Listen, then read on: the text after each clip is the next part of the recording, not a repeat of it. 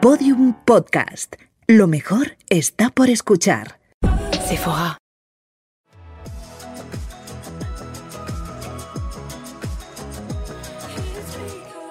Bienvenidos a un nuevo podcast de Beauty Talks, Luce tu experiencia de Sephora.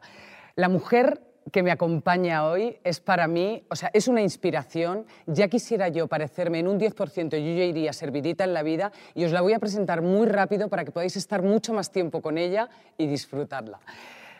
Viviana de mi vida. Te digo una cosa, Dímela. después de esa presentación, si no fuera por lo del COVID, me tiraba encima y hacíamos un lesbicato aquí en público. Pues mira, te voy a decir una cosa, me la debes. O sea, me la apunto. Te la apunto, que- para que porque un en día algún me- momento, cuando estemos vacunadas, Porque en algún momento esto habrá de terminar, cariño. sí yo tengo la esperanza. Hombre, y tanto que sí. Tengo, mm, tengo una, una sensación rara y es extraña, es teníamos que haber aprendido muchas cosas de esto y tengo la sensación que no las hemos aprendido. Pero tú y yo sabemos, porque ya tenemos años para saberlo, bueno, yo no es que tenga años, yo ya me he salido de la tabla. eso no Pero es fíjate, verdad. Tú sabes que vas a ser joven siempre. Bueno, eso sí, pero, Ah. pero es porque es una actitud vital. Claro. Pero no tiene que ver con lo físico. Pero, por ejemplo, para la vacuna, para las de una soy joven, para las otras soy vieja. Y entonces no me va a tocar nunca, voy a ser la última o la penúltima en vacunarme. te digo, voy a compartir la mía contigo. Claro, es que no puede ser. Media y media. Los culillos ya, lo que me vayan quedando es lo que me pondrán a mí, digo yo. Oye, Viviana, la primera pregunta que le hago a todo el mundo y que a mí me interesa mucho. ¿Cuál es tu poder ilimitado de belleza? El que no se te va a acabar nunca. Yo creo que es la vida. La vida, la vida interior, la vida como experiencia, la vida como, como consecuencia de lo vivido, de lo bueno, de lo malo, de todo eso. Eso te hace mantener que siempre te- tienes la sensación de que tienes cosas por descubrir. Y decía en una entrevista Lola, eh, yo me puedo operar mucho, pero los ojos no El se brillo de los ojos El no brillo se de los opera. ojos no se opera. Que eso tiene que ver con las ganas, con el deseo, con, con la intención, con, visualizar un futuro que no tenemos, que es una prolongación de nuestra vanidad, porque el futuro no existe, igual mañana te quedas tiesa, pero mientras sí o mientras no, tú no puedes evitar seguir deseando cosas, soñando con cosas, porque es una forma de visualizar cosas que te van llevando a ellas, vamos, mi vida entera es una visualización, con lo cual sé de lo que hablo. Entonces eso no se acaba y eso me parece que es fundamental. Y después todo lo que haga falta, maquillajes, cremas, potingues, pinchazos, operaciones. O sea, yo, vamos, a mí fíjate, el año pasado me rompí un pie y me dijo el médico, eh, mire usted, vamos a tener que operar. Le digo, mire usted, es la primera vez que me invitan, para una vez que me invitan, sí, opéreme el pie, porque claro, yo hasta hasta ahora siempre me he operado por mi cuenta. ¿Le dijiste eso? Sí, y entonces el hombre me operó, claro, ¿qué iba a hacer? claro, es que me lo tenía que operar porque estaba roto y no se podía juntar. ¿Qué hace que te brillen los ojos? Pues todo en la vida, fíjate, han ido cambiando los, lo- los motivos, quiero decirte. Durante un tiempo el amor fue como, como un destino. O ¿Y sea, ya no?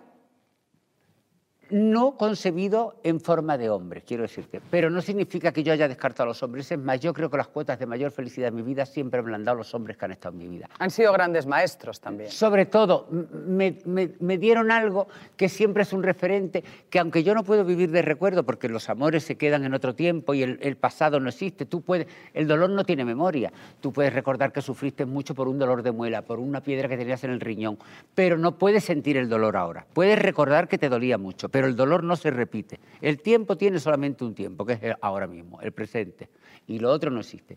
Pero yo tengo mucha gratitud a eso por lo que supuso para mi propia felicidad. ¿Ya no mí. esperas tener pareja? No, no espero, no. No, no, no espero no significa que no lo desee, ni Lo que deseas. no pueda suceder. Desear tampoco es un deseo. ¿Sabes lo que pasa? Que, mira, yo tranquila, ya lo ves tú que tranquila, tranquila, no está en mi ADN. Pero dentro de esa intranquilidad, yo creo que ahora estoy más tranquila que nunca. Yo he vivido permanentemente en una guerra nunca mm, provocada por mí, pero siempre a mi alrededor. Quiero decirte, he sido víctima de conflicto por mi propia existencia. Mi- mi familia desestructurada, padres separados, esta moda que existe ahora de que se habla de los em, eh, chantajes que existen entre padres y madres. Yo lo he vivido en mi casa, lo conozco perfectamente, lo he sufrido. Comía dos veces en dos casas para, no te- para que no tuvieran Para que no hubiese conflicto. Claro, para que no hubiese conflicto. Eh, las navidades terminábamos en comisaría. Todo era como muy para arriba. Después tenía un propio conflicto conmigo misma, con crecer. ¿Cómo iba a ser el futuro? Entonces, Después vino el futuro y cuando empiezas el futuro, el futuro no, no tiene un fin. O sea, eh, el futuro no es mañana ni es pasado, siempre es futuro. Futuro es mañana, pasado, el otro, el año que viene. Y en media hora Y, también. claro, entonces todo ese proceso siempre ha sido de conflicto. Por primera vez en mi vida siento que en esta especie de, de bravura y de desatamiento que tengo yo, estoy tranquilo. Hay calma. Hay calma y es, ay Dios mío, es que me lo habré ganado, esto me lo habrán mandado a ¿Se alguien. está bien en la calma? Sí, se está bien. Aunque sea sola. Sí, sí, no, no, precisamente la calma creo que la tengo porque estoy sola. Sola, estar Sola de pareja. No, no, estoy sola. Estoy sola, no tengo hermanos, no tengo padre, no tengo madre, estoy sola. Pero ¿Y cómo- tienes suena? 300 amigos que te sí, aman. pero eso no tiene nada que ver, pero yo estoy sola. Pero es que estar sola y sentirse sola son dos cosas distintas. Yo he estado sola acompañada de mucha gente. Yo he estado sola con familia, yo he estado sola con novios. La soledad es una cosa que no depende solamente de la gente que te rodee, sino de lo que suponga en tu vida, de que te puedan servir, de ayuda, de plataforma, de una mano donde agarrarte en un momento dado. Entonces yo me recuerdo sola en compañía y es más triste todavía. ¿Qué te debe mm, la vida? La vida, mm, yo estoy en deuda con la vida. La vida me ha dado de todo. La vida no ha podido ser más generosa conmigo. Yo siempre le digo a la gente, ahora que está el coronavirus y todo esto, mira, si me muero, hacer una fiesta, beber, mm, a- celebrarlo, reíros, disfrutar, porque la vida me ha tratado muy bien, porque he hecho lo que he querido, lo que yo soñaba. Eh, yo pienso que cuando me dicen, tú has tenido una vida difícil, mi abuela tuvo una vida difícil, no la eligió. Se encontró muy joven, con cinco hijos, viuda, en Ceuta, una mujer que era de un pueblecito analfabeta. Pero yo, yo he tenido una vida privilegiada. He conocido gente que jamás soñé, que estaba en mi, en mi catálogo de sueños, en los recortes que yo Tú decías antes eh, que eh, mi vida es una visualización. Sí, sí, sí. Es más, tengo los recortes que atestiguan eso. Quiero decirte, yo durante mis años de adolescencia, preadolescencia, 11 años, 12, que todavía no, eh, en esa época todavía la gente no era adolescente, eras a partir de los 14 o 15. Me, ante, me adelanté y empecé a recortar y por alguna extraña razón no me di cuenta, hasta ya muy, muy cercano en el tiempo, 5 o 10 años, quiero decirte, pero ya de mayor, mayor, que es lo único que sobrevive a mi, a mi infancia y a mi adolescencia. Esos cuadernos de recortes donde yo recortaba a una serie de mujeres que en definitiva no eran más que los planos de mi vida. Pero no fui consciente. ¿Quiénes eran esas mujeres? Eran Brigitte, era Úrsula, era Raquel, era... eh, O sea, ¿encontraste tu belleza fijándote en la belleza de otras mujeres? no, encontré mi destino, porque la belleza es una cosa que es una búsqueda después continua, porque quiero decirte, tú te vas haciendo conforme vas creciendo, conforme vas madurando. Mi adolescencia se produjo de un modo natural a los 13 años, pero después provocada por mí a los 30, a lo mejor, o a los 30 y tanto, porque yo ya eh, me estaba acercando a quien yo quería ser. Mm. Entonces, hay un... ¿Cuántos, cuán- o sea, si tuvieses que decir una edad en la que consigues ser quien soñaste ser, ¿cuál no sería? lo sabes situar, verás, no, no lo sabes situar, porque tú te vas plantando metas y te crees que cada meta es el destino final. Pero cuando llegas al destino, no te has dado cuenta, no, no te has dado cuenta. Te has dado cuenta a tiro pasado, que ya estás allí, en donde querías llegar. Ah, sí, ¿eh? Sí, pero tú en ese momento no es abrir una puerta, no es un papel, no es un documento, no es un pasaporte, no, es, Es la vida que se va vida completando. y claro, y tú tomas conciencia de, fíjate, Y no se completan en grandes eventos, No, no, sino no. a lo largo. Eso de- es. Y por ¿Qué es la belleza, sordo. Vivi? La belleza es em, la belleza es todo, la belleza es la vida, la belleza es un niño, la belleza es una flor, la belleza es un animal, la belleza son los amigos, la belleza es la música, la belleza es un atardecer, la belleza es la compañía, el estar con alguien. Be- belleza es todo aquello que nos produce felicidad y todo eso te recarga. Y después están unos rasgos físicos y unos cánones que pueden pasar de moda y en, los, en el siglo XVI eran gordas y ahora son consumidas y mañana será de otra manera. Eso es otra cosa, pero la belleza básicamente siempre tiene que partir de dentro. Y podemos encontrar, o sea, cada uno tiene, cada mujer tiene una belleza que explorar, Sí, sí, sí, sí, sin duda alguna. sin duda alguna. Sin duda alguna. O sea- es más, tú, te, tú aprendes a ser guapa. Quiero decirte, tú puedes ser guapa, pero a partir de una edad empiezas a saber cómo alimentar esa belleza. Y eso sí tiene que ver con una edad, eso sí lo puedo establecer en una edad, que es cuando todavía sigues manteniendo un poco la, la lozanía, que tiene que ver con la edad, que está en los treinta y tantos, no sé cuánto, pero ya tienes una experiencia acumulada. Y entonces ahí hay unos años que no sé describir si son 5, 6, 7, 8, 10, porque no tiene que ser igual en todo el mundo. Yo hablo de mi vida personal, que no tengo otra experiencia que la propia, eh, en que tú estás en plenitud. Y entonces tú, cuando miras para atrás sin ira, pues recuerdas que... Cuando miras para atrás sin ira. Sin ira, sin ninguna ira. O sea, yo siempre la, la vida la contemplo, pero incluso los capítulos que no han sido menos agradables, sin ira. O sea, yo, eh, todo el mundo está perdonado. O sea, si hay una cuenta, como cuando estás en un restaurante, no es preocuparse, yo pago. ¿Me entiendes? Está todo pagado. ¿Cuál es el mejor consejo de belleza que te han dado? Muchos, pero después, claro, tú unas veces los tomas y otras veces no. El que Hombre, más te ha funcionado, el que dices, gracias Dios mío. Bueno, lo fundamental en la belleza es eh, la disciplina, quiero decirte. El poder tener una cierta disciplina, de beber líquidos, de desmaquillarte, de tener ese proceso con- con- continuado en el tiempo. ¿Has sido disciplinado? No, yo soy anacrónica total. Yo he hecho todo lo que tenía que hacer para estar mal. Y también para estar bien. O sea, he hecho las dos cosas, pero siempre, unas veces me he pasado, otras veces no he llegado. Pero yo creo que soy el resultado de todo eso. Y en todo eso siempre hay alegría. Y la alegría yo creo que te, Que te embellece. que te Hombre, y tanto, claro. La o sea, alegría te embellece. No hay, no hay nada Porque además mejor. yo nunca me castigo. Yo ya soy como 007, tengo licencia para matar. Ya a una edad dices, tú ya ahora ya no me voy a flagelar. Mientras, tienes que hacer siempre un examen permanente porque tú no puedes considerar, bueno, pues como ahora ya soy mayor ya puedo hacer lo que me dé la gana. No, señor. Usted sigue compartiendo la vida con los demás.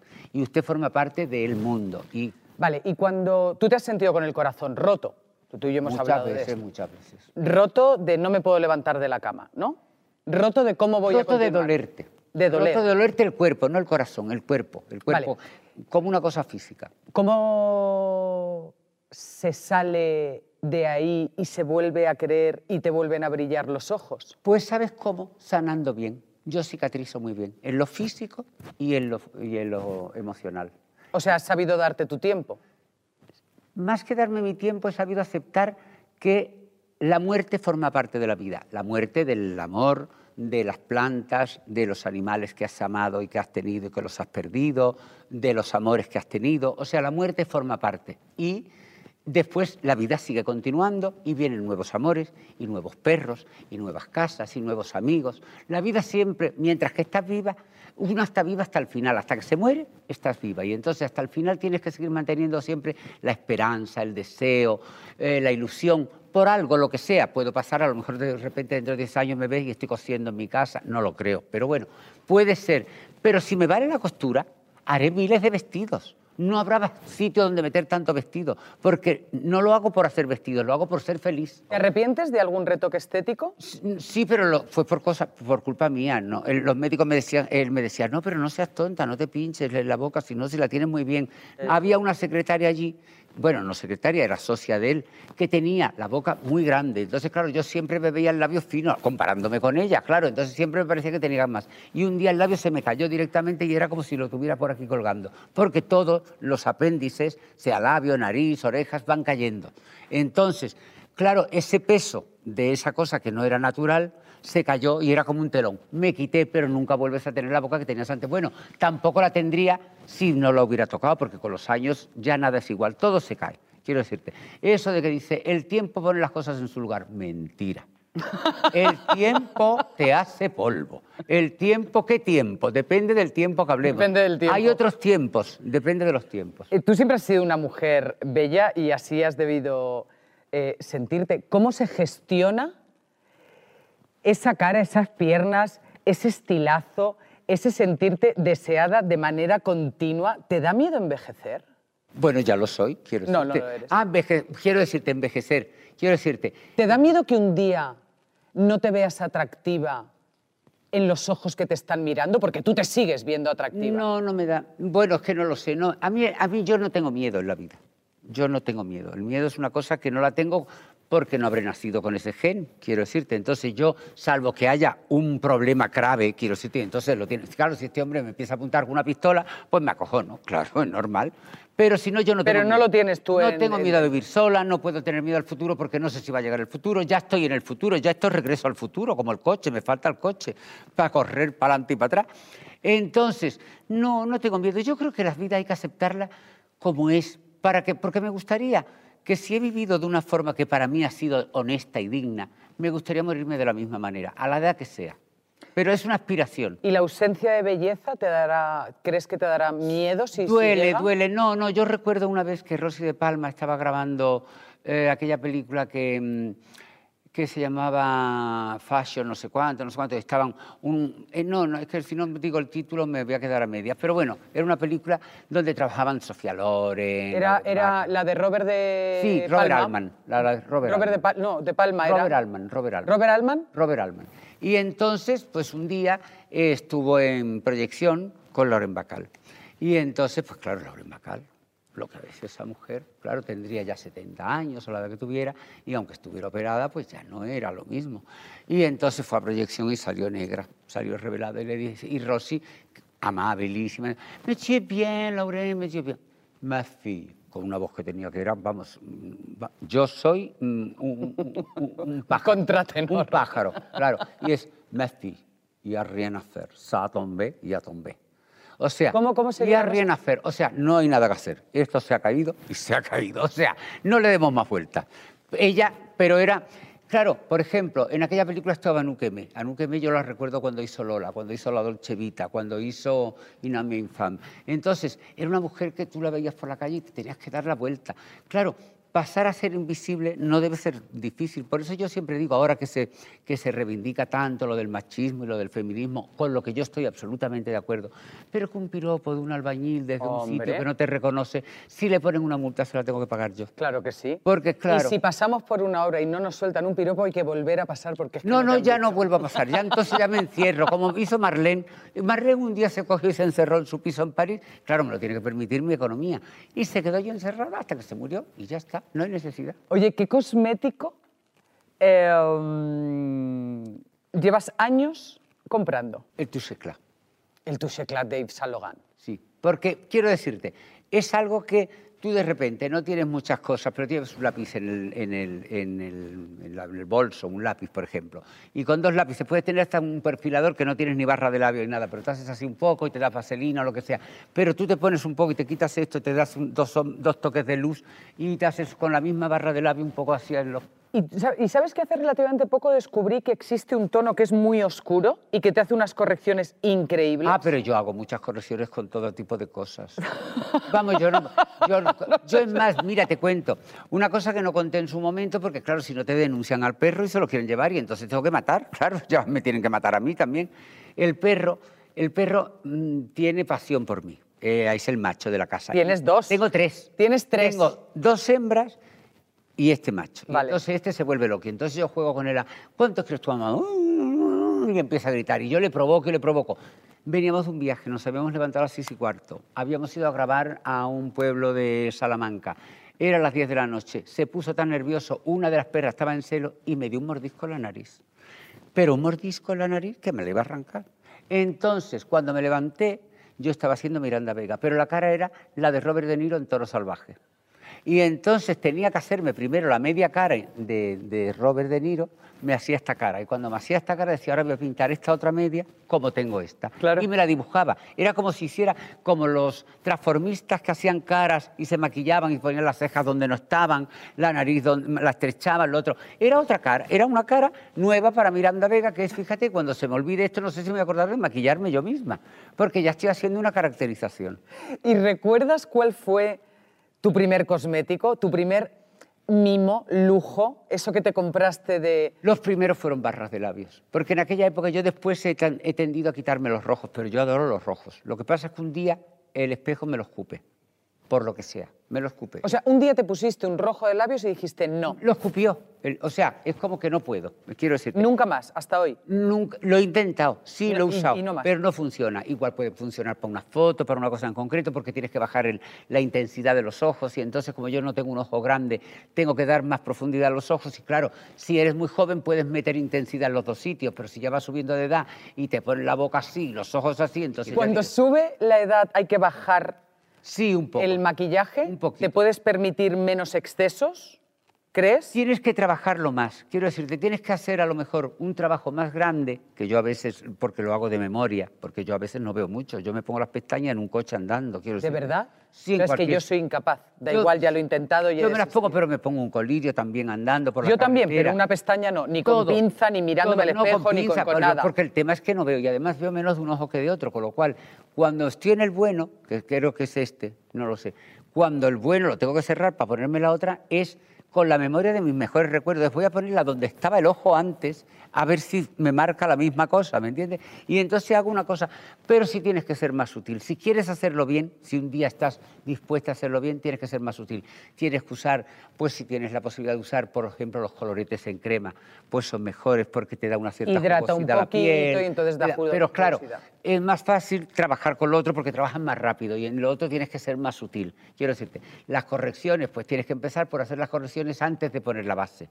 Yo siempre lo primero que hago es hacer correcciones si quiero hacer en la parte de los pómulos. O de ¿Cuál sería, ¿Cuál sería tu pauta? O sea, sería corrección, base. Corrección, base sin coger los ojos, sin, sin tocarlas estos, porque si se me mancha de, los- de sombra, Puedes puedo corregir y puedo con una de esto, esto. Y después ya hago ojo y después de los ojos ya termino con el, con el corrector de ojos, que puedes poner incluso uno primero, que no sea necesariamente el Touche Clay, y el nada más dártelo para que des luz. Y te los das en las zonas que como la- el entrecejo, esta parte de aquí de la frente, Donde los puntos de luz. Los donde puntos de necesitas luz, ahí claro. un, un Un chute poco de luz. barbilla, ¿Y el cuerpo? ¿Cómo lo cuidas? Porque tienes un cuerpazo Pero que ¿sabes para mí lo lo que pasa? quisiera. que ahora ya no lo cuido. Y fíjate, me da mucho coraje, ¿eh? porque ahí sí que mm, eso ya una vez que se atombé, como decía Lauren Bacall. De hecho, es que espérate, porque antes de que me cuentes eso, yo lo que quiero es leerte una cosa que me he apuntado aquí, porque la leí y aparte de que me morí de la risa, me morí de amor y me pareció un comentario, bueno, de los tuyos, entre la inteligencia y el humor, ¿no? ¿Qué dice? Me voy a poner las gafas, querida, que yo a ver puedo si no, bueno, yo ni te cuento. Mm, Dijiste mm, que tu cuerpo es tu patrimonio y que lo tienes que conservar. Es que es verdad, quiero decirte, pero no tu cuerpo. O sea, yo soy mi herramienta de trabajo. Lógicamente, a través de los años, tendremos que ir utilizando esta herramienta de distintas maneras. Y eso, mm, nuestra profesión es un vehículo que nos permite amoldarnos a distintas cosas. Pero quiero decirte, durante mucho tiempo me he servido de esta herramienta de una determinada forma. No puedes hacer la transición porque además no sucede de forma natural. Quiero decirte, tú no pasas de joven a vieja de hoy a mañana. Entonces, en la vida así real no sucede así, no sucede ese tránsito tan rápido. Tú sigues siendo la, la que fue ya si quieres. ¿La Vivi de los 25 tenía complejos? No, la Bibi de los 25 tenía inseguridades. ¿No es lo mismo? No, no, no. Las inseguridades estaban provocadas por unas determinadas circunstancias y los complejos suelen ser, es como los celos y los cuernos. Los celos son pueden ser fundamentados por ti, por tu inseguridad y a lo mejor no se corresponde con la realidad de los cuernos, ¿no? Los cuernos es que te los están poniendo y te duele porque te los están poniendo.